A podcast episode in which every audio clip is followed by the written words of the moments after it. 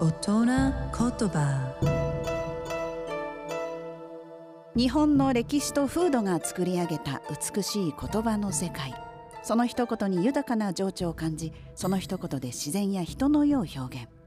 創造と破壊を繰り返してきた言葉たちから毎週一つピックアップ。その独特な表現を味わう大人言葉。今週の大人言葉は退屈。美しい日本語を味わう大人言葉。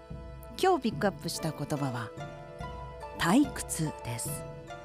退屈というのはすることが何もなくて時間を持て余すことです。あとは飽きること。つまらないこと。嫌になること。こんな意味もありますね。もともとは仏教用語です。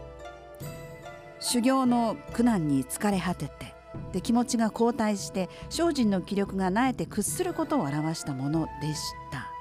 そう疲れ果てて何もしなくなると暇を持て余しちゃったりつまらなくなっちゃったりするということで仏教用語だった退屈という言葉がこう時間を持て余すこととか飽きることを意味するように変わっていきました美しい日本語を味わう大人言葉でした。